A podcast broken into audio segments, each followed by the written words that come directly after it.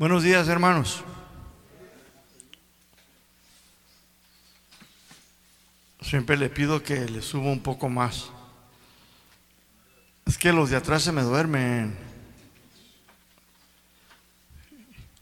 Se me arrullan. Los arrullo, más bien dirán, ¿verdad? Los arrullo. Pues mis hermanos, ¿qué les parece si en esta mañana comenzamos una nueva serie? Y pues ya terminamos con la serie de los salmos. Si usted quiere escuchar un poquito más de los salmos, pues usted ya sabe que nos puede escuchar allí en, en el Facebook, Casa de Oración El Salto, y luego ya nos busca allí.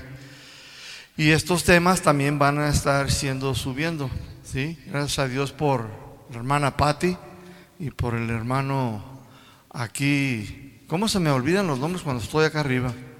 David, Julio. ¿Sí? Eh, ya ve, ya se echó flores. Luis, Luis y Patti son los que nos, nos apoyan ahí, son de mucha bendición. Y pues gracias a Dios por ellos, de verdad. Así de que si nos quiere seguir escuchando cuando usted no pueda venir, usted puede meterse ahí, Casa de Oración El Salto, y ya usted puede escuchar los temas. Amén. Pues hoy, mis hermanos, vamos a comenzar una nueva serie. Y esta serie, mis hermanos, pues tiene mucho que ver con los problemas actuales, ¿sí? Y, y este problema, mis hermanos, que vamos a estar hablando, ya tiene tiempo sucediendo en el mundo. Y es importante que la iglesia de Cristo tenga conocimiento, tengan un pleno entendimiento de esta situación. Muchos de ustedes ya saben, mis hermanos, que en un futuro no muy lejano, el dinero, mis hermanos, va a dejar de circular. ¿Cuántos de ustedes ya lo saben? Va a dejar de circular por muchas razones, por muchas. Y esta serie, mis hermanos, le hemos titulado Tiempos de Crisis. Tiempos de Crisis. Y vamos a estar hablando, mis hermanos, no sé por cuánto tiempo el Señor nos tenga aquí estacionados, hablando de esta crisis. Hace algunas semanas yo les compartí a ustedes sobre la advertencia de poner nuestra confianza en el dinero de parte del Señor. ¿Cuántos de ustedes recuerdan aquel Salmo 49? Hace como, ¿qué será? Un mes. Yo compartí este salmo, el Salmo 49. Espero y lo recuerden. ¿Se acuerdan que le titulamos El dinero no lo es todo? Ahí lo puedes tú buscar ahí en el Facebook. Y en estos últimos tiempos pues han estado sucediendo muchas crisis de todo tipo, mis hermanos. Crisis de enfermedades, que el COVID, que el Delta, que el Omicron, que el chikungunya, que la influenza, crisis también de mucha gente que está muriendo, crisis de personas desaparecidas. Hoy tú miras la televisión, las noticias y miras allá, no sé cómo se le llama aquel lugar donde se en Chapultepec, donde se ponen todas las personas buscando a sus desaparecidos. Pues esta crisis no es nueva, mis hermanos, ya tiene muchos años y en diferentes estados de México y en el mundo. Es una crisis, mis hermanos, que pues lamentablemente es muy triste. Pero hay crisis, mis, mis hermanos, de, de fraudes, crisis de corrupción, crisis de caos de la naturaleza, como tsunamis, terremotos, incendios, volcanos. Yo quiero recordarles entonces que, mis hermanos, pues también hay una crisis financiera económica en todo el mundo, mis hermanos. Y no, no es de hoy. Esto ha estado ya, mis hermanos, por un tiempo, años. ¿sí? El costo de la vida de hoy en día, mis hermanos, sea donde sea, ya es muy alto, mis hermanos. En Estados Unidos, uno de los estados más costosos para vivir es Los Ángeles y Nueva York. Una hamburguesa, mis hermanos, una soda, unas papas del McDonald's en Nueva York te va a costar 10 dólares. ¿Cuánto es 10 dólares aquí, mis hermanos? ¿Cuánto? 220. Es bien costoso la renta, mis hermanos. Y son apartamentos bien pequeños, a menos que vivas en Central Park. Allá sí ya es más grande los, los apartamentos. Pero hay tantos, tantos habitantes en esa ciudad, mis hermanos, que los apartamentos son muy pequeños. Pero el costo de la vida allí es muy alta, mis hermanos. Guadalajara es otra de las ciudades de toda la República Mexicana, junto con el DF y Monterrey, son los más altos, ¿sí o no? ¿O me equivoco? ¿O Tlajomulco es el más caro? Mis hermanos, lo que es Guadalajara y lo que es, mis hermanos, Monterrey y lo que es México, son los tres estados más altos del costo de la vida aquí en México, mis hermanos. Y a donde quiera que vayas hoy en día, mis hermanos, ya se le están poniendo al par. Ya también aquí en el Sato, ¿cuánto te sale una renta? Son costosas, mis hermanos. Mire, simplemente, mi hermano, yo vine aquí a México hace 10 años, ¿sí? Y yo recuerdo que Lucy me decía, no, pues vámonos en mi carrito. Y yo recuerdo, si no me equivoco, que me corrija, pero yo le decía, pues vamos a poner gas en tu carrito. Y yo era el que le ponía gas. Vamos a ponerle gas. Yo recuerdo que el litro de gasolina estaba a 10 pesos. Hace 10 años o me equivoco? Entre 10 y 11 pesos. El dólar, mis hermanos, estaba entre 12 y 15, 13 pesos. Eso fue hace 10 años. ¿Y ahorita cómo está todo? Está al doble. Está al doble, mis hermanos. Ahora, ¿usted se imagina en 10 años cómo va a estar? Igual. Ahora, yo le pregunto a usted, en esos 10 años que subió el doble, ¿A ti te dieron aumento cada fin de semana? ¿Seguimos igual, sí o no? ¿Por qué? Porque el costo de la vida, mis hermanos, está subiendo poco a poco, mis hermanos. La canasta básica está creciendo poco. ¿Por qué crees tú, hermano, que estamos viendo una alta o un alto número de inmigrantes huir de sus países? ¿Por qué crees tú? por la pobreza, mis hermanos. Es porque, mis hermanos, la economía del mundo, mis hermanos, está viniendo abajo. Ya los países, mis hermanos, no pueden contenerles o ofrecerles trabajo. Ya el unemployment, como se diría en español, el desempleo, ¿sí? en todo Sudamérica y Centroamérica está por debajo. Desde Argentina, mis hermanos. Por eso vemos, mis hermanos, tanta gente, mis hermanos, ahorita llenando nuestras fronteras. No se diga de chapas, todos los que hay allí. ¿Por qué? Porque el desempleo en sus propios países, mis hermanos, está por debajo. Ahora, tú se imaginas, todos quieren ir al sueño americano, Estados Unidos. Pero lo que ellos ignoran y no saben es que Estados Unidos, mis hermanos, tiene el desempleo más alto en su historia. O sea que también Estados Unidos tiene gente, el mayor gente de cantidad jamás en su historia, ¿en qué? En desempleo. Lo bueno es que allá, pues, de pérdidas reciben un cheque del unemployment, del, ¿cómo se diría? Del desempleo. Allá sí les dan un cheque y a la gente que se retira, pues también les dan su cheque. Aquí también, pero pues les dan un poquito más, menos. Pero allá si tú no trabajas, no estás trabajando, tú nomás vas al unemployment, al desempleo, aplicas, no tengo trabajo, tengo dos meses, y te dan tus cupones y te, y te ayudan. Eso es lo bueno, pero está, mis hermanos, está por encima, mis hermanos. ¿Por qué crees tú? Por el problema financiero, mis hermanos. Y esto es en todo el mundo, mis hermanos. Y de esto, mis hermanos, pues yo quiero hablarles, mis hermanos, en esta serie, ¿sí? Porque ya no es solamente, mis hermanos, en, un solo país. No, esto ya es en dónde? En todo el mundo, mis hermanos. ¿Sí? Entonces, hace una semana, escúcheme, yo estaba viendo las noticias y en Bolivia fue encontrado un taller con varios millones de dólares falsificados, con todas las herramientas, las imprentas para hacer billetes y tarjetas de crédito, mis hermanos. ¿Por qué? Para suplirle a todo Sudamérica que está por allá, mis hermanos, todos los dólares. Dos millones, mis hermanos.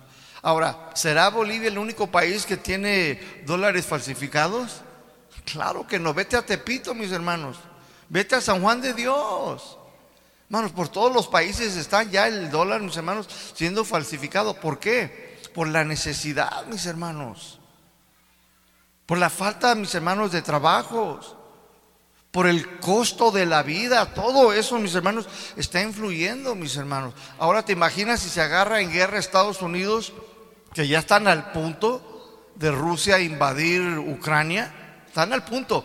Mi pregunta es, ¿en cuánto, tiempo se van, a invadir? Sí los van a invadir, mis hermanos. A menos que pues Putin se ha tocado por el poder y la gracia de Dios, pero ya tiene todo su ejército rodeado en todo Ucrania, ya lo rodeó, hasta por Bielorrusia. Mis hermanos, las cosas se están poniendo serias. Yo no estoy diciendo que va a ser la tercera guerra mundial, porque está lejos. Pero quién quite, yo no lo sé. Pero de que si se arma, mis hermanos, Estados Unidos se va a meter. Porque no lo va a permitir. No lo va a permitir. Es la policía del mundo. Le va a dar su manazo a Putin y a todo Rusia. Les va a poner bloqueos y todo NATO, o sea, el Neiro, no sé cómo se puede decir Neiro en español. Pero mis hermanos le van a poner sanciones a Rusia. Y ahí él, pues no le gusta al niño que, que lo regañen, va a ser su berrinche. Y ahí él va a explotar junto con China y Corea y todos aquellos enemigos de Estados Unidos. ¿Y qué crees? Va a afectar la economía. Va a afectar los trabajos, mis hermanos. Cuando esta, el problema, mis hermanos, es que cuando esta crisis financiera, mis hermanos, económica, esté en su mero apogeo, ¿saben cuál va a ser el problema? Que muchos cristianos no van a saber cómo responder. No van a saber qué hacer, mis hermanos. Porque, mis hermanos, escrito está, mis hermanos, que tarde o temprano, el billuyo, el billete, tu Benito Juárez, o en God We Trust, o tu George Washington, mis hermanos, va a dejar de circular, mis hermanos. ¿Y qué van a hacer muchos cristianos, mis hermanos? ¿Cómo van a responder? ¿Qué van a hacer, mis hermanos?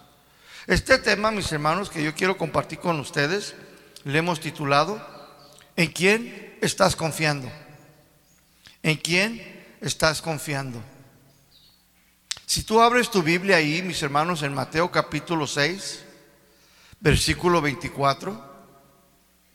Este versículo, mis hermanos, yo lo compartí con esta iglesia hace como cuatro o cinco meses en otra serie. Pero hoy, mis hermanos, toca pues parte de esta serie que, que vamos a estar hablando de tiempos de crisis. Pero ¿de cuál crisis vamos a estar hablando? De la crisis financiera, mis hermanos es la que vamos a estar hablando.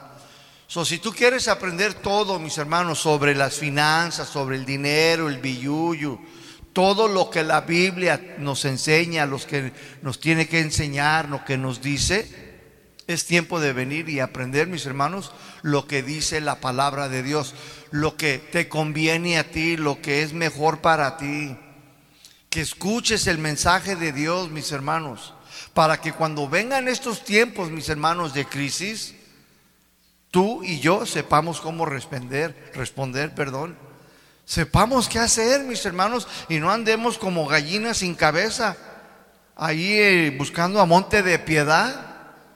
No, que tú estés confiado, confiada. Que, que, estés confiada en tus hijos, en tu familia, que Dios va a proveer, nuestro Dios. Pero si tú no sabes eso, entonces sabrá Dios cómo van a responder. ¿Por qué te lo digo? Porque muchos cristianos no saben. Y no van a estar listos, mis hermanos. Y vamos a dejar que la Biblia nos enseñe por qué, mis hermanos, muchos no van a poder, mis hermanos. La Biblia misma nos los enseña, mis hermanos. Este versículo, Mateo 6, 24, yo lo compartí como hace cuatro meses y medio. Y hoy quiero compartirlo otra vez con ustedes. Y lo vamos, mis hermanos, a estudiar. Dice ahí Mateo 6:24. ¿Están ahí conmigo? Diga amén. Si alguien no trae una Biblia, pues que un cristiano, de verdad se la comparta. Dice ahí, ninguno, ¿cuántos? Si ninguno, o sea, nadie se puede servir a dos señores, porque aborrecerá al uno y amará al otro, o estimará al uno y menospreciará al otro. No puede servir a Dios y a las riquezas. Este texto, mis hermanos, nos dice mucho más de lo que está diciendo aquí. Este texto, mis hermanos, cuando se lee en su texto original, te vas a dar cuenta de todo lo que Jesús nos está diciendo, mis hermanos. ¿Y por qué mencioné que cuando tú y yo lo leamos en su texto original? Tú necesitas entender, mis hermanos, y saber que esta Biblia que tú tienes en tu mano, ¿sí? Ya fue sacada de otras Biblias, ¿sí? Y fueron de alguna manera al español, ¿sí? Y las fueron adaptando. Pero en sus versos y sus textos originales todavía existen y ahí están. Yo en mi computadora tengo varias versiones y tengo esta versión original todavía. Hay varias versiones, mis hermanos, de, Biblias. ¿sí? Está Biblia lenguaje sencillo, Dios habla hoy, Dios habla a todos. La que más se acerca es la Reina Valera. Pero hay otras, mis hermanos, ¿sí? que también se apegan mucho a los textos originales.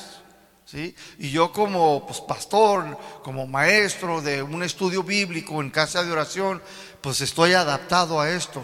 Tengo el conocimiento de esto. Entonces necesito tener mucho cuidado que cuando yo lea algo, lo lea en diferentes versiones, e incluso hasta en la original, porque quiero enseñar bien, porque tengo la responsabilidad y a Dios yo le voy a dar cuentas de cómo enseño, de cómo dije las cosas. Y por lo que más quiero es esforzarme para darle de alimento a usted, porque usted se lo merece, porque es un alma y tiene hijos y su vida corre riesgo, ¿verdad? Entonces vamos a desglosar este texto, ¿qué les parece? Vamos a estudiarlo en su texto original, tal y como Jesús lo dijo. Jesús dice entonces, ninguno puede servir a qué? A dos señores. Esta palabra, mis hermanos, servir aquí, viene de la palabra griega que se pronuncia doulos. ¿Cómo se pronuncia? Esta palabra doulos, servir, significa esclavo. Esclavo. Pablo, mis hermanos, si usted recuerda, Santiago, el medio hermano del Señor, Pedro, junto con todos los apóstoles de Jesucristo, en su tiempo, eh, todos ellos se consideraban esclavos de Jesucristo. Ellos sabían que habían sido comprados con un precio y que ya no eran esclavos del pecado. ¿Cuántos dicen amén? Tú y yo, mis hermanos, si somos hijos de Dios cristianos, ya fuimos liberados de qué? De la esclavitud del pecado, ¿sí o no? Conforme a las escrituras. Ya no somos esclavos del pecado. Ya no servimos al pecado, ahora servimos a quién? A Jesucristo, al Evangelio. Vivimos conforme a la palabra de Dios, ¿sí o no? Esto es lo que nos enseña la palabra de Dios. Todos estos hombres, mis hermanos que les mencioné, Pedro, Santiago, Pablo y todos los apóstoles, mis hermanos, ellos se consideraban, mis hermanos, ya esclavos de Jesucristo, porque ellos sabían de primera mano que habían sido comprados con aquella sangre preciosa que en aquel Calvario, mis hermanos. En Primera de Corintios, capítulo 6, 19, Primera de Corintios 6, 19, el apóstol Pablo le escribe a esta iglesia de Corintios y les dice, ¿qué no saben que su cuerpo es el templo del Espíritu Santo que Dios nos ha dado y que el Espíritu Santo vive en nosotros? Les pregunta. ¿No son ustedes su qué? Dice, su propio dueño. Dice, ¿qué no saben? ¿Quién no sabía esto hoy en esta mañana? Que tú, mis hermanos, y yo, mis hermanos, ahora este cuerpo, este cuerpo tuyo físico, mis hermanos, es considerado el templo del Espíritu de Dios, mis hermanos. Que tu cuerpo, mis hermanos, ya no eres tú tu propio dueño. Aunque algunos, mis hermanos, todavía viven como si fueran sus propios dueños. Ay, me voy a hacer un tatuaje. Ay, me voy a tomar unas micheladas. Ay, voy a hacer esto. Ay, me voy a acostar con la novia. Espérame. Un cristiano ya no puede ni debe de pensar ni hacer tales cosas. ¿Por qué? Porque su cuerpo no es de él, mi hermano. No es su propio dueño. Ahí te lo dice el versículo 19. Esto es palabra de Dios. El versículo 20 dice, porque Dios nos ha comprado por un precio. Por eso debemos de honrar a Dios en cuerpo. Glorifiquen pues a Dios en su cuerpo, en su espíritu, los cuales son de quién? Dice, son de Dios. ¿De quién eres? Eres de Dios. Los cristianos de la iglesia primitiva, mis hermanos de aquellos tiempos, todos ellos también sabían, mis hermanos, que eran esclavos del Señor Jesucristo. Que eran sus siervos, que le pertenecían al Señor. Y como esclavos, mis hermanos, ¿sí? Eran siervos del Señor. Ellos sabían, mis hermanos, claramente. La iglesia primitiva, los apóstoles sabían que ellos no podían tener dos señores. Lo entendían, lo sabían muy bien. Lo decían, lo, lo confesaban, mis hermanos. Pero hoy muchos cristianos como que no tienen este conocimiento o no lo quieren aceptar, porque siguen haciendo lo que ellos quieren. Siguen viviendo conforme a su propia vida, como que tienen muchas libertades. Es que tengo privilegios, es que tengo libertad. Espérame, si esa libertad y esos privilegios no están dentro de la palabra de Dios, perdóname, pero no. Ya tenemos límites, mis hermanos. Entonces la iglesia primitiva lo entendió muy bien, mis hermanos. Y la iglesia necesita entender esto. Por lo tanto, mis hermanos, Jesús está diciendo, ningún esclavo puede servir o tener dos señores. Es lo que está diciendo en su texto original. Ninguno, dice ninguno, nadie, ni un esclavo puede servir o tener a dos señores. Esta palabra señores viene de la palabra griega también señores, que significa, mis hermanos, se pronuncia curios, curios. Esta palabra curio significa amo, significa también dueño, significa soberano supremo. En aquellos tiempos de Jesucristo, mis hermanos, de la iglesia primitiva, mis hermanos, esta palabra, mis hermanos, señores o señor, no era como hoy en día la escuchas. Hoy en día es, buenas tardes, Señor. En aquel tiempo estaba muy lejos de que tú le dijeras a cualquiera, buenas tardes, Señor. En aquellos tiempos, mis hermanos, la palabra Señor significaba amo, dueño mío, mi amo o Señor soberano. Yo les he enseñado yo a ustedes aquí un contexto histórico que en aquellos tiempos, mis hermanos, aquellos romanos, el imperio romano, sus emperadores, ellos se consideraban señores. Y ese fue la guerra, el pleito entre los cristianos que seguían a Cristo y los emperadores o los romanos. Porque el emperador romano decía, yo soy el Señor, yo soy curios. Y los cristianos decían, no, Tú no eres mi amo, tú no eres mi dueño, tú no eres el supremo soberano. El supremo soberano, el amo, es Jesús. Y ahí hubo un, como un clash, como los dos se golpeaban, no, no, no, no, no daban. Y por eso los tiraban al, al coliseo, a los leones, por eso los quemaban vivos. Porque ellos decían, no, Jesús es mi Señor. Andan diciendo que hay otro Señor le decían a los emperadores, pero ¿cómo si yo soy el único Señor? Y esa era una guerra, era una manera de pensar diferente. Por eso la palabra Señor es muy importante, porque en aquellos tiempos era considerada curios, amo, dueño, soberano, supremo. Entonces, mis hermanos, ¿qué está diciendo Jesús, mis hermanos? Ninguno, dice, ninguno. ¿Cuántos? Ningún esclavo puede tener dos señores. ¿Dos qué? Dos amos, dos soberanos, dos supremos. No se puede, es imposible. Por más que quieras, no puedes servir a dos señores, a dos amos, a dos dueños, mis hermanos. Segunda parte dice, porque aborrecerá al uno y amará al otro, o estimará al uno y va a menospreciar al otro. Tiene que ser uno o el otro, mis hermanos. No se puede tener a dos a dos amos, a dos, a dos dueños. No se puede ser esclavo de dos, solo uno, mis hermanos. ¿Vas, ¿Vas, a estimar, amar a uno o vas a aborrecer o menospreciar al otro? Punto y simple, mis hermanos. Es lo que está diciendo Jesús. Y luego ahí la tercera parte dice, no puedes servir, o sea, ser esclavo, dice, de Dios y también servir a las riquezas. No puedes. Aquí ya está poniendo a dos. Dice, a Dios y a quién? A las riquezas. ¿Sí o no? Aquí están ya los dos.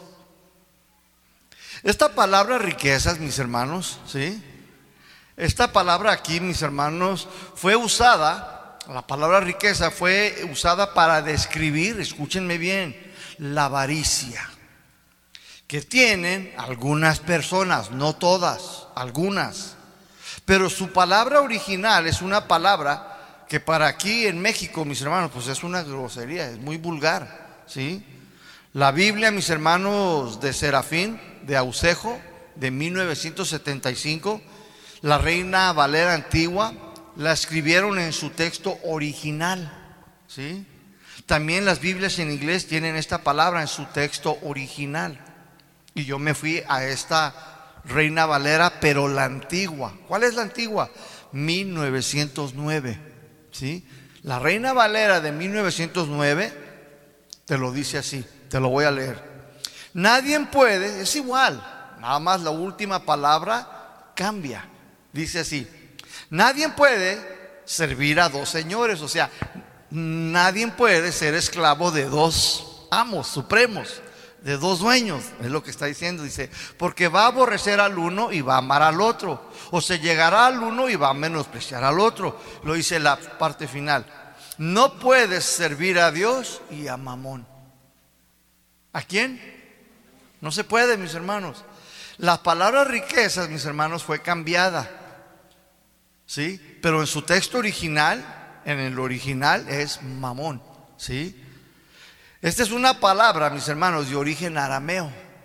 ¿En qué lenguaje se escribió la Biblia ya en el Nuevo Testamento? En griego. Todo el Nuevo Testamento se escribió, mis hermanos, en griego. Pero cuando Jesús lo dijo, Él no lo dijo en griego. Porque Él le estaba predicando a quién? Al pueblo de quién? De Israel les habló en arameo, en hebreo. Ellos lo entendían. Todavía no se perdía la esencia que hoy en día ya se perdió. Muchos mexicanos en Estados Unidos, de padres mexicanos, ya no hablan el español, ya se perdió, mis hermanos. Tú vas allá y, ¿cómo te llamas? Me llamo Rodolfino. Rodolfino, ¿qué? Rodolfino, qué sé yo, este, Quintero. ¿Dónde vives? What, man? What, what? Ya no te hablan español. I just want hamburgers, man. Ya no más quieren hamburguesas. Ya no quieren tacos y frijoles. They want pizza. Porque se perdió la esencia. Pero en ese tiempo de Jesús no se había perdido. Todavía tenían mucha esencia. Hablaban arameo. Hablaban en hebreo, mis hermanos. So Jesús lo habla y lo dice en qué? En el arameo, en el hebreo. Y él les dice: Nadie puede ser esclavo de dos señores. Vas a aborrecer a uno, vas a amar al otro. No puedes servir, o sea, ser esclavo del Señor. Dice, y de mamón. Esta palabra, entonces, mis hermanos, en, arameo significa mamón, riquezas, dinero, plata, moneda, chen chen, biyuyu, como le quieras poner en cada país. ¿Sí? En hebreo, mis hermanos, esta palabra se pronuncia mat, con T, mat, mon, que significa tesoro, significa dinero. Los eruditos, mis hermanos, los estudiosos, cuando digo eruditos, me refiero a los estudiosos de las sagradas escrituras, de los textos originales, los que conocen la historia, ¿sí? Los que se dedican, mis hermanos, a, estudiar todo esto, mis hermanos. Ellos, mis hermanos, sugieren que esta palabra, mamón, riquezas, también aplica, escúcheme bien, a la palabra confianza. ¿Qué tal? ¿Eh? ¿Por qué, mis hermanos? Porque en quien tú pongas más tu confianza será tu Dios. ¿Cómo se llama el tema? Diles, Pati.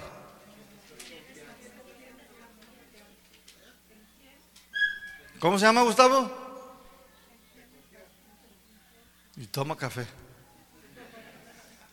¿En quién estás confiando? ¿En quién estás confiando? Esta palabra, mis hermanos, ellos sugieren la palabra mamón sugieren, mis hermanos, que también habla de quién tú estás confiando. ¿Quién es tu esperanza, mis hermanos? Jesús dijo, no puedes servir, o sea, no puedes ser esclavo de dos señores. No puedes tú, hermano, hermana, en esta mañana, mis hermanos, tener dos curios, dos amos, dos dueños, dos soberanos supremos. No puedes, mis hermanos.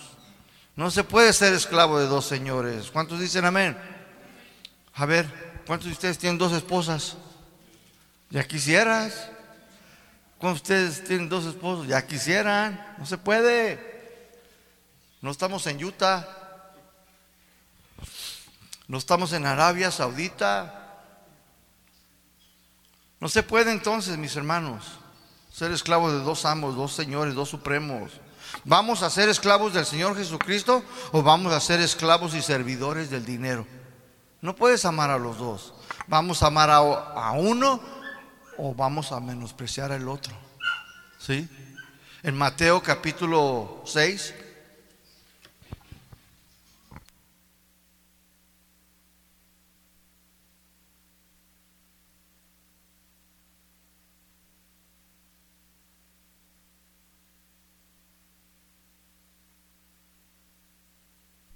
Mateo 6, 19. Voy a leer 19, 20 y 21. Mateo 6, 19, 20 y 21. Pero yo los voy a leer en una versión que se llama Dios habla hoy. Usted sígame ahí con su Septuagunta, su Reina Valera. Dice así, no acumule riquezas en la tierra donde la polilla destruye y las cosas se echan a perder, ¿sí o no es cierto? Y donde los ladrones entran a robar, versículo 20. Se acumula más bien tus riquezas, ¿en dónde? En el Banco Santander. En el cielo, dice, donde la polilla no destruye y las cosas no se echan a perder, ni los ladrones pueden entrar a robar. Entonces, ¿dónde debemos la iglesia de Cristo acumular nuestras riquezas? En lo espiritual, en lo celestial, mis hermanos. Versículo 21. Gustavito le va a ir a dar concretas. Dice el versículo 21. Gracias, Gustavo. Dice, porque donde esté tu tesoro, o sea, tu riqueza, ahí está también tu qué? Tu corazón. ¿Sí o no lo dice ahí la palabra de Dios? Entonces, en esta mañana el Señor, mis hermanos, nos hace una pregunta a nosotros, hoy como cristianos, que decimos que somos, que somos hijos de Dios, y nos hace esta pregunta, ¿dónde está tu corazón? ¿Dónde estás tú acumulando tus riquezas? ¿En quién tú estás confiando?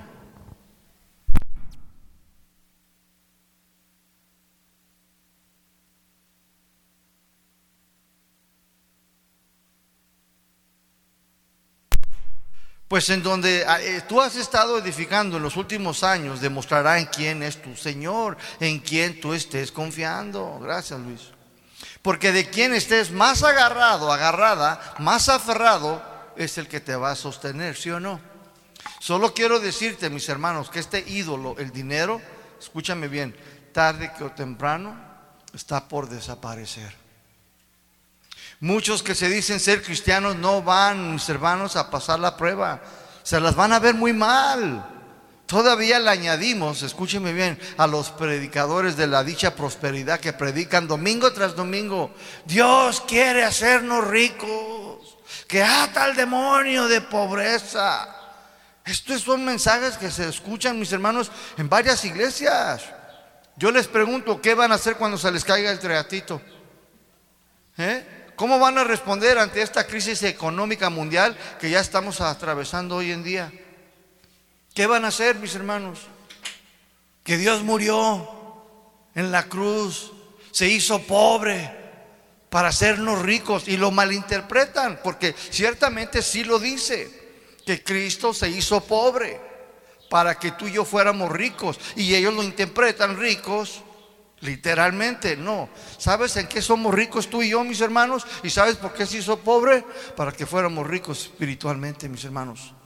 Efesios capítulo 1 te lo dice, que fuimos bendecidos con toda, ¿con cuánta? Bendición espiritual. Efesios capítulo 2, versículo 1. Fuiste bendecido, dice, con toda bendición espiritual. Esa es, mis hermanos, la riqueza. Para eso Él, mis hermanos, hizo pobre para que tú y yo fuéramos enriquecidos, pero espiritualmente hablando, pero lo malinterpretan. Yo quiero ver la cara de esa gente, mis hermanos, cuando se les caiga toda la economía abajo y a ver, a ver quién va a estar ahí. Que ata el demonio de pobreza. Que yo decreto que la prosperidad. ¿Qué van a estar confesando, mis hermanos, cuando se les venga todo esto encima? ¿Cómo van a responder? ante, ese, ante esta crisis económica mundial, pues que ya estamos viendo, mis hermanos. Escúcheme bien, ciertamente Dios va a sacudir el mundo entero, pero ¿qué crees? También va a limpiar a su iglesia. Y el que esté fundado sobre la roca serán los que saldrán adelante.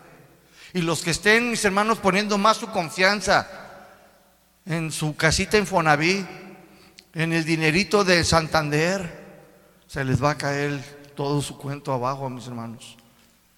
Jesús dijo, no puede, es imposible servir a Dios y a Mamón, a las riquezas, al dinero, no se puede. Es uno o el otro, ¿sí o no, mis hermanos? Esto es imposible, no se va a poder, mis hermanos. Siempre le vas a dar más importancia al uno que al otro. Siempre te vas a agarrar más de uno que al otro. Siempre vas a menospreciar más a uno que al otro, mis hermanos. Porque uno te ofrece una cosa y el otro te ofrece otra cosa. Y tú vas a tener que decidir a quién vas a escoger, mis hermanos. La pregunta entonces aquí es, ¿en quién estás tú confiando? ¿Quién es tu Señor? ¿A quién estás tú sirviendo? Por lo tanto, lo que Jesús está diciendo claramente y sin rodeos, mis hermanos, aquí, es que el dinero, escúcheme bien, puede ser un Dios. Es lo que Jesús está enseñando aquí, mis hermanos. Te dije, mi hermano, este texto dice más, cuando tú nomás simplemente lo lees, dice mucho más cosas, mis hermanos. Lo que Jesús en realidad está diciendo, mis hermanos, es que el dinero puede ser un Dios. El dinero puede ser un Señor, mi hermano. ¿En quién estás confiando? ¿En el Dios dinero o en el Señor Jesucristo? Jesús está afirmando que hay un Señor don dinero, que es un Dios que controla sus vidas, los rige, los gobierna, les dicta lo que deben de hacer y cómo deben de vivir. Y tal y como lo hacen los esclavos, ¿sí o no? Un esclavo, mis hermanos, un amo, un dueño, un supremo soberano le dice, ven acá, tú, Kunta Quinte, ven acá. Y quiero que me hagas esto y esto y esto y esto. Sí, mi amo, sí o no. Y quiero esto y quiero lo otro. Y quiero que tus hijos hagan esto y esto. ¿Por qué? Porque son de su propiedad. Los rige, los gobierna. Les dice qué van a comer, qué van a hacer. Todo, todo los controla, mis hermanos, los rige. Entonces, mis hermanos, mamón, don dinero, entonces es alguien en quien una persona puede tener su total confianza y por lo tanto es su Señor, es su amo, mis hermanos. Esto no es nada nuevo, mis hermanos. No es cosa del otro mundo, mis hermanos. Este siempre ha existido y muchas naciones, muchas personas, mis hermanos, que han puesto su confianza en sus riquezas, en su dinero, en su Infonavit, qué sé yo. Mis hermanos, van a quedar muy mal, mis hermanos. En la antigüedad, en la antigüedad, en los tiempos antes de Cristo, los finicios en la ciudad de Tirón, ¿a quién crees tú que adoraban? ¿A quién crees que era su Dios? Mamón. Las riquezas, mis hermanos. ¿Quieres? Vamos a la Biblia. Ahí en Ezequiel 27, mis hermanos. Mi hermano, escúchenme en esta mañana. No es nada nuevo. No es nada nuevo, mis hermanos. ¿Usted cree pregunto hoy, ¿usted cree que hoy, aquí estamos, a 20 de febrero, ¿usted cree que hoy, 20 de febrero, 2022, haya gente que esté sirviendo a Mamón? ¿Usted qué cree? ¿Usted cree que haya cristianos en las iglesias que Mamón los está gobernando, rigiendo? ¿Usted qué cree? Mi hermano, Ciertamente, mis hermanos. Allí en Ezequiel capítulo 27, Ezequiel 27, escúcheme, del 12 hasta el 25, mis hermanos, esto es una canción fúnebre. ¿Eh? ¿Es una canción qué? ¿Qué es una canción fúnebre? ¿De qué? De muerte. Es una canción, mis hermanos, de alguien que falleció. Es una canción fúnebre. Del 12 al 25, mis hermanos. ¿Por qué?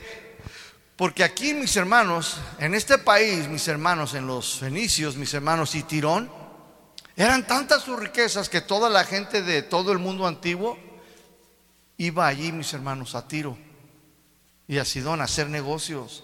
Todo este capítulo, mis hermanos, todo ese capítulo es un canto fúnebre por Tidón y Sidón, por haber adorado, ¿a quién crees tú? A Mamón. a las riquezas. Y lo hicieron ellos su Dios, mi hermano, lo hicieron su Dios. Estas ciudades, mis hermanos, fueron hechas cenizas, quemadas por el juicio de Dios. ¿Por qué? Por haber puesto su total confianza en el dinero, en mamón, en sus riquezas. Fueron destruidas, hechas cenizas. No quedó nada, mis hermanos, de estas ciudades, mis hermanos. Allí en Mateo capítulo 11, Mateo 11, versículo 22. Mateo 11, 22. El Señor Jesús, mis hermanos, Él habló de Tirón y Sidón. ¿Qué tal? Y dice ahí en el versículo 22, por eso les digo que en el día del juicio su castigo será más duro que el de la gente de Tirón y de Sidón. ¿A quién está hablando? A los judíos. ¿Sí o no? Está hablando a los judíos, a su pueblo. Le dice, por eso yo les digo a ustedes, dice, que en el día del juicio su castigo de ustedes, les dice, va a ser más duro que el de la gente de Tirón y de Sidón.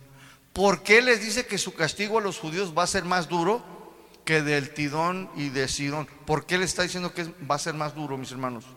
Porque ellos mismos, los judíos, mis hermanos, rechazaron al Señor de señores.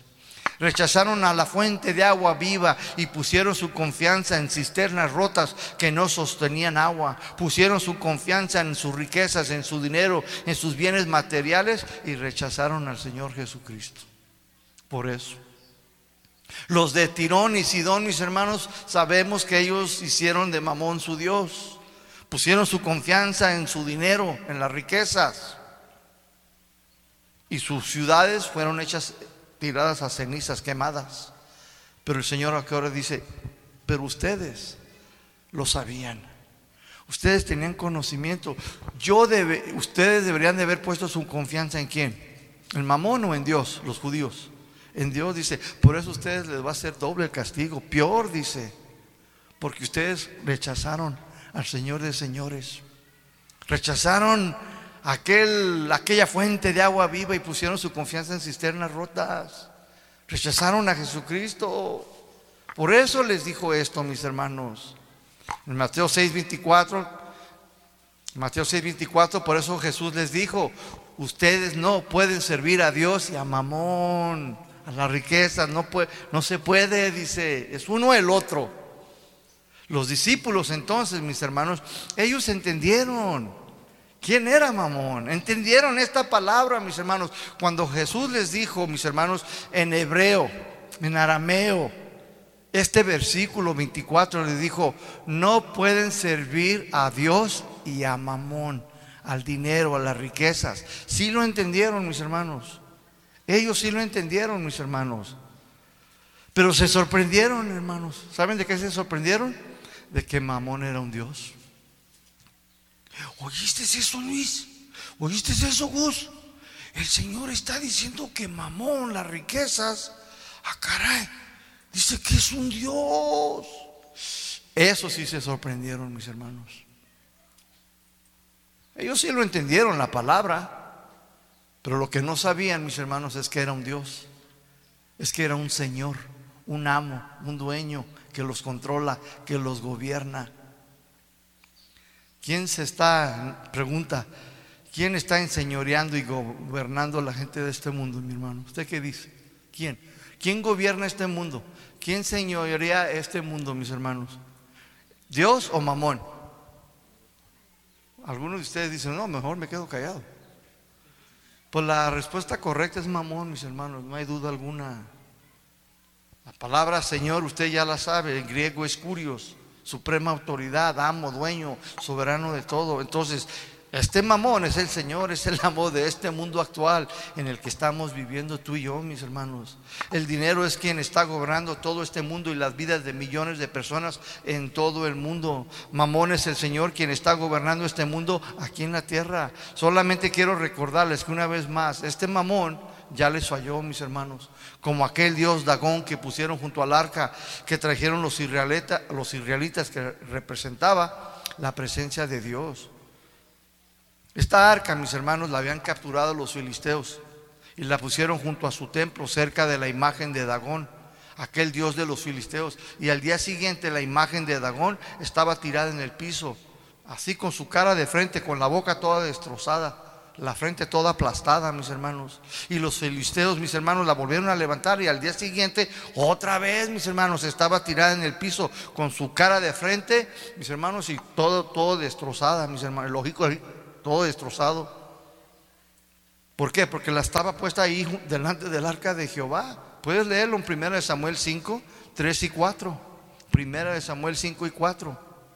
Los filisteos, mis hermanos, capturaron el arca en una guerra, la agarraron y la pusieron y aquí estaba la estatua de Dagón, el dios de los filisteos. Y luego pusieron ahí el arca a un lado, ahí enfrente de Dagón. Y el Señor mira y dice, ¿y esto qué? El arca, la presencia de Dios, mis hermanos. ¿Y tú qué? Pedazo de tierra, de madera y de cemento. Órale, ¡pay! Que se cae, mis hermanos. Y luego ellos empezaron, fueron y gritaron, ¿quién está haciendo esto?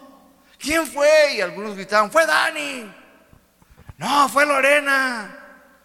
No, fue Juanito, decían otros. Y no, mis hermanos, ¿quién crees que lo había hecho? Fue Dios, mis hermanos. Dios lo había hecho. ¿Por qué? Porque no tolera, mis hermanos, que otro ídolo esté enfrente de él. No tolera que otro Dios, llámese como se llame, ocupe el lugar que solo le corresponde al Señor de señores. ¿Cuántos dicen amén? Mis hermanos, Dios dice, ¿qué, qué, tú qué pedazo de madera? ¿Cómo, te, ¿Cómo se atreve esta gente filistea a ponerme a mí y a poner esto enfrente de mi presencia? Y ¡pum! que la hace caer mi hermano. El Señor dice, no, ¿a quién me comparan ustedes o qué? ¿Qué piensan que soy? No me conocen. No saben que yo soy un gran Dios, ¿sí o no? Lo dice eh, en Isaías, dice, yo soy un gran rey, dice. El Señor se molestó, se enojó, se enfureció y que les tira a su ídolo, mis hermanos, al piso, mis hermanos. Entonces Dios nunca va a permitir, mis hermanos, escúcheme, que sus hijos tengan otro Dios. Sea quien sea, llámese como se llame, no lo va a tolerar. Sea el Dios dinero, las riquezas serán derribados tarde que temprano, mis hermanos. Los ídolos son nada, son vanos, nada es comparable al Señor, mis hermanos. Nadie es comparable a quién? Al Señor, nada, mis hermanos. ¿A quién lo vas a comparar, mi hermano? ¿A quién, mis hermanos? En Isaías 40, 25. Isaías 40, 25 de la Biblia, Dios habla hoy, dice, el Dios Santo pregunta, o sea que Dios nos pregunta, como lo hizo a Isaías en aquellos tiempos, ¿con quién me van a comparar? ¿Quién puede ser igual a mí? Versículo 26 dice, levanten sus ojos al cielo y miren, ¿quién creó todo eso? El que distribuye uno por uno y a todas las llama por su nombre. Tan grande es su poder y su fuerza que ninguno de ellos falta. Hoy la estuvimos cantando, yo escuché esa canción y yo no le dije a él que la cantara. Yo estaba escuchando esa canción y el Señor me dice, tan grande es mi poder y la fuerza. ¿A quién me van a comparar? Miren, levanten sus ojos. ¿Quién creó todas esas galaxias, todos esos planetas que existen y aún los que no hemos podido descubrir? ¿Quién crees tú que los creó, mi hermanos? ¿Por qué no se caen de su órbita? ¿Por qué los sustenta con el poder de su palabra, mis hermanos? Todos los mundos, galaxias, planetas, todo el mundo, este mundo rueda y rueda y gira y gira. ¿Y por qué no se sale de su órbita? Porque Él lo sustenta con el poder de su palabra, mi hermano. Y dice, Señor, ¿a quién me vas a comparar? ¿Con quién dices tú que es igual a mí? Dice, con, con ese Dagón, con tu Dios Mamón, con tu Dios Rinero, con tu riqueza. Dice, por favor, todo eso es obra de mis manos. El dinero, las riquezas, el oro, todo dice, yo lo creé, yo lo fundé. ¿A quién quieres? ¿El dinero o al creador? ¿Quieres las riquezas o al que las creó? ¿Qué quieres tú, la sombra o la casa? Pues la casa. Entonces, ¿qué quieres tú? ¿Al Señor que lo creó quieres las cosas? Queremos al Señor, mis hermanos. Ahí en Éxodo, mis hermanos, capítulo 20 del 3 al 5. Ahí nos dice el primer mandamiento, mis hermanos. Éxodo 20 del 3 al 5 dice, no tengas otros dioses aparte de mí. voltee con su esposa y con su esposo y dígale, así te va eh, si te miro con la foto de alguien ahí en la cartera. A ver qué pasaría si usted le saca ahí la cartera y usted de repente quiere enseñar su licencia ahí al vial y luego de repente el vial dice, ay, oiga, esta no es esposa y ella está allí. A ver, a ver, a ver, a ver. Y luego tú traes a Paquita, la del barrio, así contigo, cachete con cachete. ¿Eh? ¿Cómo te va a ir? Y luego ella dice, ay, discúlpeme, déjeme saco la mía. Y, dice, y luego ella trae ahí la del pirurri. ¿Eh? ¿Qué tal? ¿Y tú qué onda? Pues no que tú y yo, yo y tú. Hermanos, así es el Señor. Dice, no te qué. Dice, no tengas otros dioses aparte de mí. I want to be your number one. Yo quiero ser tu número uno. Yo no quiero compartirte. Y no quiero tampoco que tengas otro ahí en tu corazón. Es lo que está diciendo, mis hermanos. Dice, no te hagas ningún ídolo ni figura de lo que hay en la arriba en el cielo, ni abajo en la tierra, ni del majo del mar, ni de la tierra. O sea, por donde tú le busques, dice el Señor. No te hagas una imagen, ni de arriba, ni de abajo, dice, ni de la tierra, ni debajo del mar, ni debajo de la cama, dice. No te inclines, dice, delante de ellos, ni les rindas culto, porque yo, el Señor, ¿cómo dijo? ¿Yo quién? El Señor o sea, yo el curios, el amo, el dueño, el supremo, soberano, dice, yo, ¿qué dice? Dios celoso, ¿sí o no? Dice que castiga la maldad de los padres que me odian, o sea, que me rechazan, que no me dan primer lugar, que tienen dinero, que tienen riquezas y lo ponen por encima de mí, que ponen su confianza en esas cosas. Es lo que está diciendo, mis hermanos. Dios es que Celoso. Y cuando Él dice que Él es celoso, quiere decir que Él no acepta que su pueblo se incline, que adore, que los gobierne cualquier otra cosa que no sea Él, mis hermanos. Dios no quiere compartirte, somos de Él y para gloria de Él fuimos creados según la palabra de Dios, ¿sí o no? Fuimos creados para la gloria de Él, mi hermano. Hermanos, Él nos creó, nos formó, mi hermano. No, pero fue mi mamá. Sí, es cierto. Nosotros nos hemos este, reproducido, sí es una verdad, pero venimos de Adán y Eva. Y Él nos dio pues el privilegio, la autoridad de reproducirnos, de multiplicarnos. Pero sobre sí, mis hermanos, Él permitió que tú fueras formado en el vientre de tu madre. Él permitió todo eso. Él estaba allí, mis hermanos, formándote y haciéndote. Él lo hizo todo, mi hermano. Todo lo hizo el Señor. Todo lo que tu ojo ve visible, mi hermano. Entonces Dios, mis hermanos, entiende, no va a tolerar que sus hijos adoren al Dios mamón. No va a permitir que sus hijos se inclinen al Dios dinero y mucho menos que ponga su confianza en Él. Por esta razón, mis hermanos, Dios ha derribado al Dios mamón, riquezas, dinero en el mundo. Este Dios mamón ha arrastrado a muchos de los hijos de Dios. Este ídolo, mis hermanos, don dinero, ha dañado, ha desviado a muchos cristianos de la fe verdadera. Son muchos los cristianos que se han quedado en la ruina por irse tras el Dios mamón. Son muchos los cristianos que terminaron lastimándose todo porque por querer tener más y más y más bienes materiales. El Dios mamón ha logrado que muchos cristianos se inclinen, mis hermanos, ante Él. Ha logrado sacar a muchos de las iglesias solo, mis hermanos, para que los sirvan a Él, para gobernarlos, para esclavizarlos con sus tarjetas de crédito, en casas, en carros, en viajes, en ropa, etcétera, etcétera, etcétera. Pero cuando van a sus iglesias, solo le dan al que dicen que es su Señor puro cambio. Le dan lo que le sobra y este es ver una triste realidad, mis hermanos. Un niño le dice a su papá, papá, papá, llévame al cine, porfis, porfis. Y el papá le dice, está bien, hijo, pero con una condición, después de que vamos a casa de oración el salto. Ok. Y se van a la iglesia, mis hermanos, y pasan la canasta y el niño se percata que su papá echó algunas moneditas que traía ahí de suelto. Y después cuando fueron al cine también se percató que los boletos, la soda, las palomitas, los nachos y el capuchino del papá costó todo 500 pesos. Y el niño le dijo a su papá, papá, sale más barato ir a la iglesia, ¿verdad? Es triste y lamentable ver cristianos que aprecian más otras cosas que a su Señor, mis hermanos. Pregunta, ¿qué espíritu se está enseñoreando detrás del dinero que usted tiene? ¿Qué espíritu está gobernando su corazón? Todos, mis hermanos, de alguna manera anhelamos tener un poco más de dinero. Todos deseamos tener un poco más, pues nos, va a ayudar a comprar cosas que necesitamos, ¿sí o no? Nos va a ayudar a pagar la renta, la casa, la luz, el agua, el gas, la comida, el teléfono. ¿Verdad que sí, Bartola? Claro. Quiero que entiendan, mis hermanos, que el querer tener dinero no es malo, mi hermano.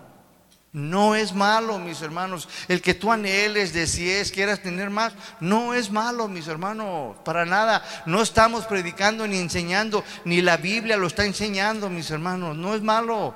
El dinero, yo quiero que la iglesia tenga un entendimiento. Es neutro. ¿Es qué? Es neutro. Pero con ese mismo dinero, mis hermanos, que necesitamos para pagar la luz, el agua, con ese mismo dinero, puedes pagarle un sicario para que lastime a alguien. Entonces el problema no es el dinero, sino el uso que nosotros le demos. Y esto tiene que ver con quién está gobernando tu corazón. Ese dinero con el que tú puedes comprar comida y vestidos para tu familia es el mismo dinero, mis hermanos, que uno mismo puede usar para comprar alcohol y drogas, ¿sí o no? Entonces el problema nunca ha sido el dinero, sino la actitud que tú tengas hacia el dinero.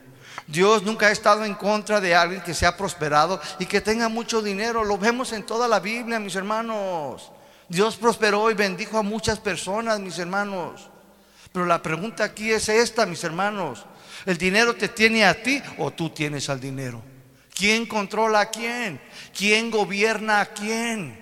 ¿Quién le dice a quién lo que tiene que hacer? Ese es el problema, mis hermanos. Y el Señor lo sabía, mis hermanos, que en la iglesia, que en su pueblo, mis hermanos, iba a haber gente así. Por eso les dijo, miren, lo que le sucedió a Tirón y a Sidón, dice, a ustedes, le dijo a su pueblo, les va a suceder peor, dice, porque ustedes me rechazaron a mí. Dice, si a Sidón y Tirón fueron quemadas a cenizas, dice, olvídate de ti, Israel. ¿Y qué pasó, mis hermanos? Vino Tito, destruyó la ciudad Hubo canibalismo en Israel, se comían a los niños, se los robaban y se los comían.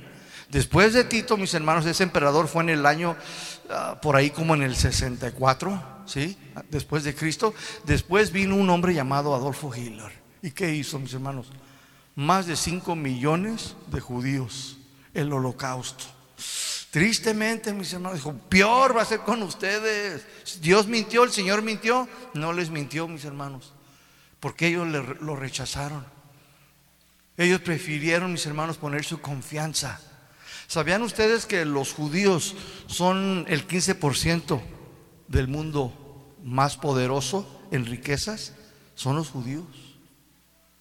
¿Sabes quién es el más rico de México?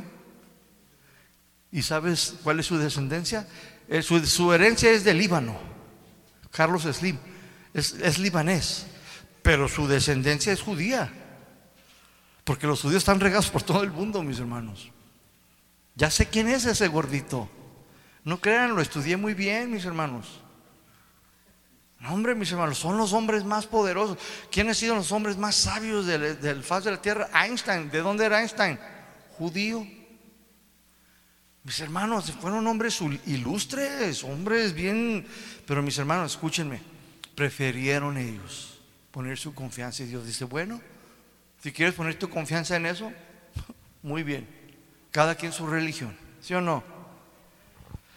Dios está en contra, entonces, mis hermanos, que al dinero lo hagas tu Dios. Y es aquí donde muchos cristianos van a reprobar. Es aquí donde muchos cristianos en los próximos años se las van a ver como nunca se las han visto, mis hermanos. Porque todas sus vidas se la pasan acumulando más y más y dependen más de su dinero que del Señor Jesucristo. Su dinero los gobierna, los rige. Pero ahí están en las iglesias, cantan, aplauden y participan de todo. El motor de su vida es amontonar más dinero en vez de buscar el reino de Dios y su justicia para que después el Señor les añade lo que le añadió a Salomón. Dios le dijo a Salomón, Salomón, ven, sí, en un sueño, una visión, se pide lo que quieras. Y Salomón pidió un corazón sabio y entendido. ¿Para qué? Para guiar al pueblo de Israel, ¿sí o no? Le dijo Dios, yo lo único que te pido dame sabiduría para guiar a esta gran multitud, Señor, que me has puesto por gobernador. ¿Saben lo que yo le pido al Señor? Sabiduría. Para poder, mis hermanos, ministrarle a tu corazón, a tu familia, a tu problema de matrimonio, a tu problema, cualquier índole que tú tengas, le pido a Dios sabiduría. ¿Para qué? Para que use mis labios y te lleve yo a la palabra de Dios, para que hagas lo correcto. Pero ya depende de cada quien si lo tomas o no. Esto es lo más que le pido a Dios, mi hermano. Dame sabiduría, Señor. Para aquel hermano, para aquella hermana, para aquel matrimonio, para aquella familia, Señor. Sabiduría bíblica para guiarlos, para regirlos con tu palabra, con lo que tú has dicho, Señor. Como tú quieres que ellos hagan las cosas, mis hermanos. Y Dios le contestó a Salomón. Le dijo, mira Salomón, como no me pediste riqueza ni la vida de la vecina, te voy a dar muchas riquezas que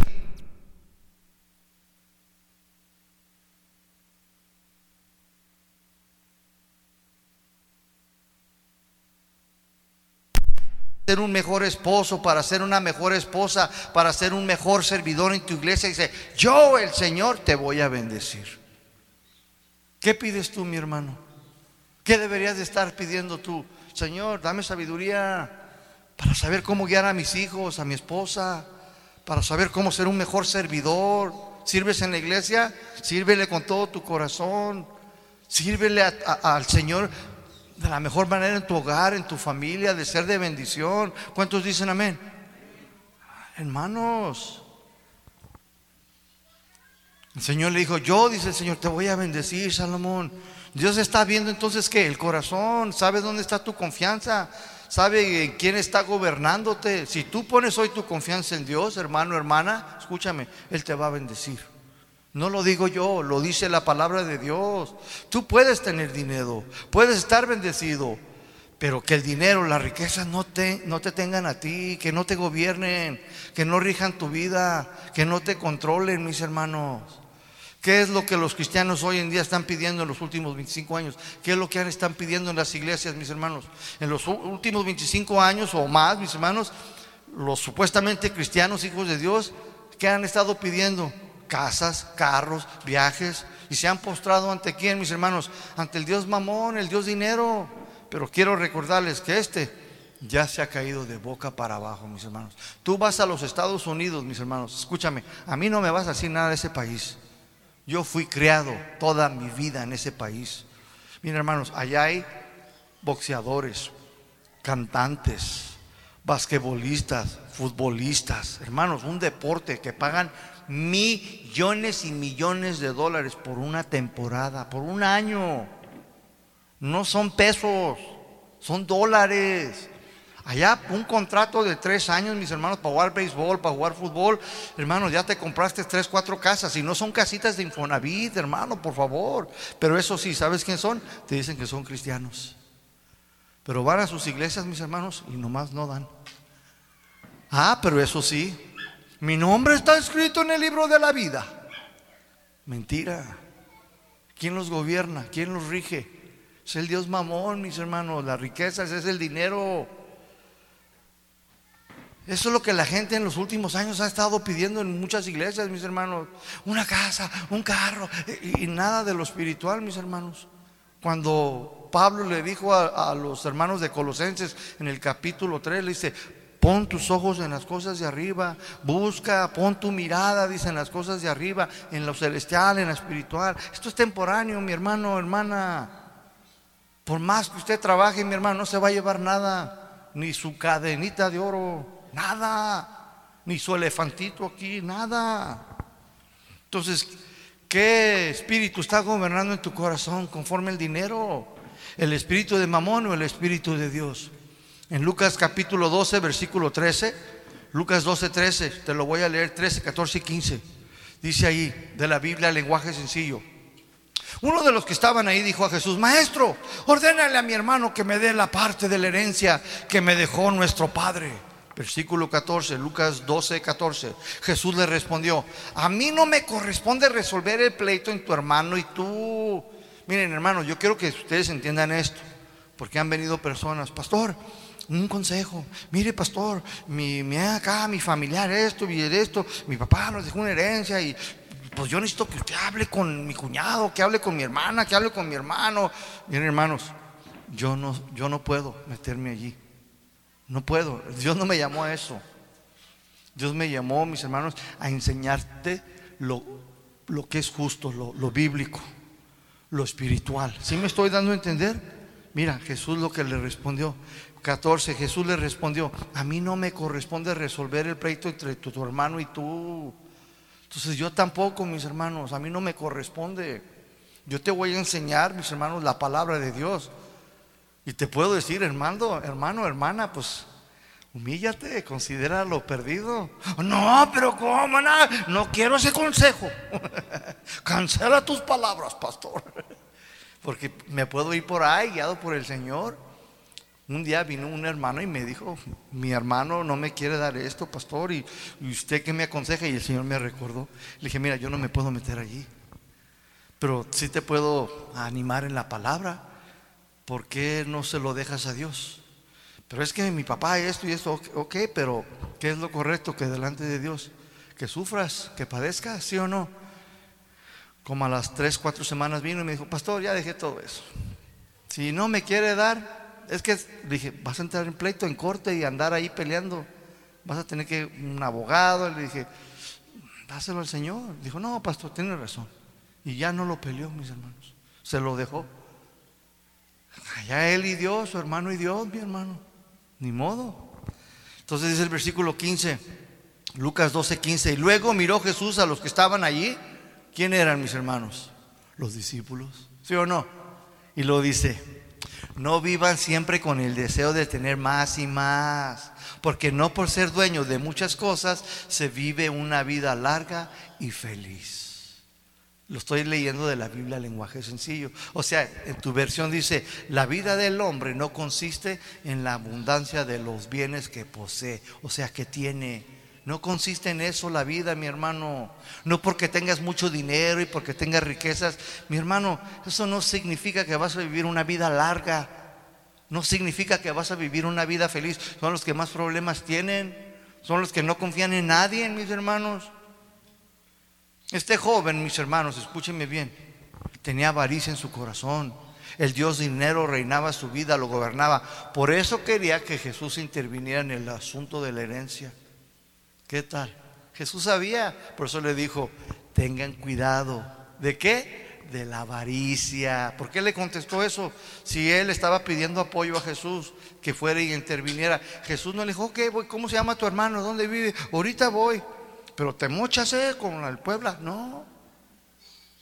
Viene el dulce y me dice, pastor, ¿cómo le hago allá en la casa? Mira, ya que la vendes, acuérdate de mi hermana, ¿eh? ¿Te dije eso? ¿Te dije eso? Porque ella tiene un problema así, unas herencias allá en Chilangolandia. Le dije, no, hermana, vaya y haga lo justo, lo recto, ¿sí o no? Y luego después le dije, da, y acuérdese del pastor. No, hermano, no, no haga lo recto. Y le dije también, y aplique misericordia, aplique la bondad. ¿Te fijas? ¿Quieres que te dé consejo? Te voy a llevar a la misericordia y a la bondad. Si dice que es mejor, mejor no me metas. Entonces, mis hermanos, este era el serio problema. Él tenía avaricia en su corazón, por eso le pidió a Jesús, mi hermano. Y Jesús por eso le, le correspondió y le respondió, le dijo, cuidaos de qué? De la avaricia. ¿Sí? Entonces, mis hermanos, para ir cerrando, mis hermanos. ¿Saben ustedes, mis hermanos, quién es el predicador más famoso en los 25 años en todas las iglesias? ¿Sabes quién es el predicador number one? ¿Saben quién ustedes quién es? ¿Qué quieren? Mamón. ¿No sabían eso? Es el predicador más famoso, mis hermanos, en los últimos 30 años, mis hermanos. ¿eh? A través de sus ministros del Evangelio de la Prosperidad, que le han pasado hablando desde los púlpitos, se la pasan. Que Dios no quiere que seas pobre, que reprende al demonio de la pobreza, que tú confiesas, que tú decreta. Un día estaba yo, mis hermanos, viendo un canal que se llama Enlace Televisión. Y estaba ahí un predicador, mis hermanos, y luego ya invita a la profetisa tal y tal, muy reconocida en el Evangelio, mis hermanos. Y ella comenzó a decirle a la gente, mis hermanos, ¿sí? Que Dios, mis hermanos, le había puesto una palabra en su corazón, mis hermanos. Y les dijo a todos, hoy en este día el Señor dice, va a bendecir a muchos de ustedes, pero solo aquellos, dice, que tengan fe, que tengan confianza en Dios. Y yo pues me paré del asiento, dije, no, esta es para mí. Y luego dice, saquen un billete de a 500. Lo sacaron todos. Y yo dije, a ver, a ver. Dije, pues bueno, son dólares. Bueno, no, no traigo pesos. Y luego ella dice, ok, ahora, a la cuenta de tres, todos van a decir, dinero, ven a mí. Así les dijo mi hermano. A la una, a las dos y a las tres. Y todos gritaron, dinero, ven a mí. Y el dinero, el de a 500 lo tenían así. Y dijo, díganlo, díganlo, díganlo. Y siguieron, dinero, ven a mí. Y ella empezó a orar, que el dinero se multiplique, que el dinero venga y que el dinero, llámelo, clámele al dinero. Él escucha y empezó a hablar la, la, la profetisa esta. Yo dije, yo qué padre. ¿Sí o no? Dinero, en el nombre de Jesús, yo te ordeno, decía, yo te mando que vengas a mí. Y el auditorio bien lleno, mis hermanos. Y todos decían, mis hermanos, dinero, ven a mí en el nombre de Jesús. Y todos, amén, amén, amén. Después que ella ya oró y todos dijeron, dinero, ven a mí, les dijo, ok, ahora esos 500 pesitos, vengan para acá, dice. Échenlo aquí. Cuando ella eh, siembren, dice, entonces cuando ella terminó, dije yo, esta usó una 22, yo voy a usar una 45. Yo les voy a pedir hoy uno de a mil, mi hermano. ¿Eh? Dije, no, esta pidió 500, yo voy a pedir de a mil. Pues, ¿qué, qué 500? Estamos construyendo el templo, ¿sí o no? Ahorita, mis hermanos, el hermano José levantó la pader, el poquito que faltaba, porque la estructura ya está puesta. Pero nos hacen falta, son 375 los que le cobran para poner el techo. Pues ahora sí necesito los mil, mis hermanos. Y van a gritar todos, dinero, ven a mí. Pero no se vale, eso es manipular, mis hermanos. Se le llama manipulación. Dios no se vale de eso, mis hermanos. No, yo sí voy a tirar, mis hermanos, con una 45 escuadra. Escúchenme, hermanos, hay muchos siervos de Mamón predicando un evangelio que no es limpio. No es puro, es un evangelio de puro negocio y lamentablemente y lo más triste es que mucha gente los está siguiendo. Y tal es el sacerdote, tal es el pueblo. Segunda de Pedro 2.1, segunda de Pedro 2.1 para ir cerrando, dice así, segunda de Pedro 2.1. No vaya ahí, yo se lo leo. Dice ahí Pedro 2, 1, 2 y 3, dice así. Pero hubo también falsos profetas entre el pueblo, como los habrá entre ustedes, falsos maestros, que van a introducir encubiertamente herejías destructoras y que aún engañarán, dice, al Señor que los rescató, atrayendo sobre sí mismos destrucción repentina. Versículo 2. Y muchos seguirán, dice, sus desilusiones, o sea, sus engaños, por causa de los cuales el camino de la verdad será blasfemado. Versículo 3 Dice, y por avaricia, ¿por qué? Harán, dice, mercadería, o sea, negocio de ustedes con palabras fingidas. O sea, por ambición de tener más y más dinero, se los van a explotar y van a hacer negocio, enseñándoles cosas que no son las verdades de Dios de la Biblia. Mamón entonces es el pastor más famoso en los últimos 25 años en las iglesias, mis hermanos. Primera Timoteo 6:5, nomás anótelo. Primera de Timoteo 6:5 dice disputas necias de hombres corruptos de entendimientos y privados de la verdad, que toman la piedad, o sea, las cosas de Dios, dice como fuente de ganancia. Y luego le dice Pablo a Timoteo, Timo, apártate de tales, apártate de estos que nomás predican un evangelio, dice, manipulando a la gente para hacer dinero. Apártate. En vez de haber hecho entonces discípulos del verdadero Señor Jesucristo, están haciendo discípulos de quién? De Mamón. Y mucha gente de esas está yendo tras el materialismo, se van tras el dinero de la prosperidad. Pero ¿qué van a hacer mis hermanos cuando vengan los ríos fuertes y vientos y golpeen con ímpetu contra su familia, contra sus propias vidas? ¿Eh? No van a saber responder a este, este, problema, no van a saber qué hacer ante los problemas financieros que tarde o temprano mis hermanos se avecinan. Pablo, mis hermanos, lo dijo directo y al corazón para cerrar. Dijo, hermanos, 1 Timoteo 6:10, dice, hermanos, se la raíz de todos los males es el amor al dinero. ¿Cuál es la raíz? Esa es la verdadera raíz, mi hermano. El amor. ¿Por qué le voy a dar para el templo? ¿Por qué voy a dar mi diezmo? ¿Por qué voy a dar ofrenda? Mm, tanto que me costó, yo lo hice. Y sirven a Dios mamón. El amor que tú le tengas al dinero determinará quién es tu Señor. Si tú amas más al dinero, Él te va a gobernar. Si tú amas más al Señor Jesucristo, pues Él te va a gobernar tu corazón. Recuerda, no puedes amar a dos señores. Amarás más al uno que al otro. La mayoría de todos los crímenes y las violencias, ¿por qué causa son, mis hermanos? Por causa del Señor Mamón, por la avaricia del amor que le tienen al dinero. Por dinero los traficantes venden drogas. Por dinero trafican jovencitas engañándolas. Por dinero venden pornografía. Por dinero algunos hasta se divorcian, mis hermanos. ¿Sí o no? Esta es la verdadera raíz del problema.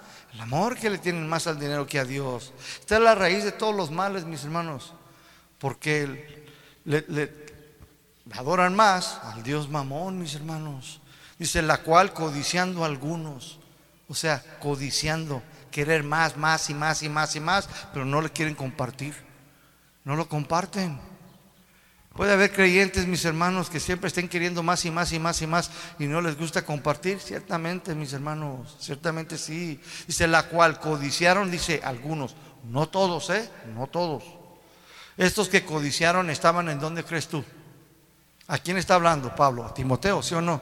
Dice la cual codiciaron algunos. ¿A quién está hablando? A los de la iglesia no los del mundo, eso ya codician desde chiquillos. Está hablando de los de la iglesia, mis hermanos.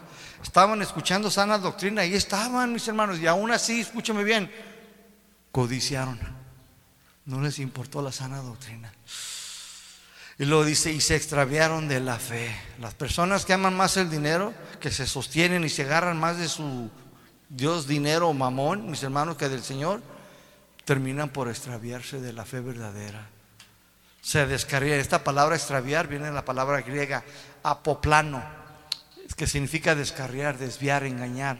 El Dios Mamón ha estado engañando al pueblo de Dios por miles de años y lo más triste es que muchos se han dejado descarriar, desviar y engañar. Muchos cristianos se han extraviado de la fe. Aquí fe es el Evangelio, la palabra de Dios, de sus caminos. Muchos cristianos han sido engañados por diferentes evangelios y fueron desviados de los sanos caminos de Dios y han descarriado, se han descarriado por diferentes caminos. Ahí andan todos mis hermanos. Hoy en día hay muchos evangelios que solamente desvían a la gente, los engañan y terminan descarriados. Y lo más triste es que ya muchos ya no quieren volver a la sana doctrina. Yo conozco mucha gente que es buena de corazón. Hermano, mira, ya te están, que el polvito, que esto salte. No, no, es que ya no, no, ya lo es bien difícil, mis hermanos. Y lo dice, y fueron traspasados de muchos dolores, o sea, sufrimientos. ¿Quién está gobernando tu corazón? ¿En quién estás tú confiando, mi hermano? Mamón siempre desde el principio de la humanidad desde que el dinero fue originalmente instituido para comprar y vender, él puso este plan en marcha. El plan de Mamón entonces siempre fue engañar al mundo entero y gobernarlo, dirigirlo, para que al final también los hijos de Dios terminen, ¿por qué mis hermanos? Por hacerlo a Él su Señor, su amo y su dueño. Mamón quiere que los hijos, mis hermanos de Dios, se inclinen ante Él para gobernarlos y muchos se han dejado engañar y terminaron lastimándose, sufriendo mucho, mis hermanos, dolores, sufrimientos. Pregunta, ¿quién es tu Señor? ¿En quién tú confías? Póngase de pie.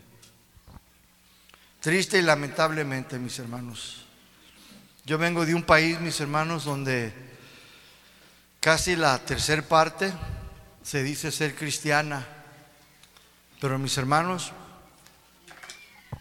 escúchenme bien para cerrar allá a una jovencita así como Vanessa, por ejemplo,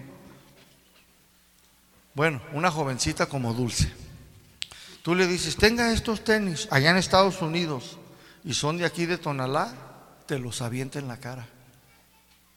No, no, tiene que decir Nike, tiene que decir Reebok, tiene que decir Coach, Luis Botón o Paquita la del barrio, ya de perdiz, mamá. Tiene que ser marca. ¿Saben por qué, mis hermanos? Porque han hecho del Dios Mamón su Dios, su amo, su Señor. Porque han vivido en la abundancia por muchos años, mis hermanos, que la tercera parte de las iglesias en Estados Unidos, pero no voy a ir tan lejos, porque también aquí en México hay mucha gente sirviendo al Dios Mamón. Los gobierna, los controla, les dice dónde y no, no, dónde no deben de dar. Hace lo que quiere con sus vidas. Y Dios dice, escúchame pueblo mío, no se puede, ninguno se puede ser esclavo de dos señores. ¿Vas a servir a uno o vas a servir al otro? ¿Vas a menospreciar a uno o vas a estimar al otro? Dice el Señor, yo te compré.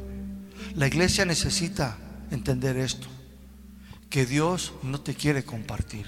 Él quiere ser tu único, tu único Dios. Porque cuando vengan estos problemas financieros, escucha mi iglesia, van a venir. Yo no le creo, está bien, no me creas. Pero cuando vengan, acuérdate que el Dios mamón ya se ha caído y no puede estar delante del Dios. Él es el único Dios verdadero. Inclina tu rostro. Bendito Dios y Padre, te damos gracias en esta tarde ya, Señor. Sé que he durado un poquito más, Señor, pero mi corazón, Señor, anhela que tu iglesia del Salto, Señor, entienda muy bien que tú eres un Dios celoso y que tú no quieres, Señor, que tus hijos se inclinen al Dios dinero. Porque el dinero, Señor, perecerá conforme a la palabra también de tu apóstol Pedro. El oro, la plata, el dinero, todo, Señor, tiene un día de caudicidad que ya no va a existir, Señor. Y nada de eso, Señor, nos podrá salvar, Señor.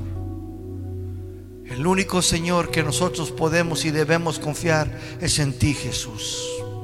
Para que cuando vengan aquellos tiempos, Señor, difíciles, para cuando, Señor, la comida básica y todo esto llegue en aumento, cuando ya los trabajos sean muy escasos, Señor, cuando se han peleado los trabajos, Señor, y la gente no tenga, Señor, para sus familias. Cuando la pobreza aumente, Señor, tú siempre serás, Señor, mi sustentador. Tú siempre serás mi proveedor, Señor, porque tú eres un Dios grande, Señor. Yo quiero poner mi confianza en ti, Señor, y no en las finanzas. Yo no quiero servir al Dios mamón. Yo no quiero que me gobierne, yo no quiero que sea mi amo, mi dueño. Yo quiero servirte a ti, Señor. Porque yo entiendo lo que la iglesia primitiva entendió.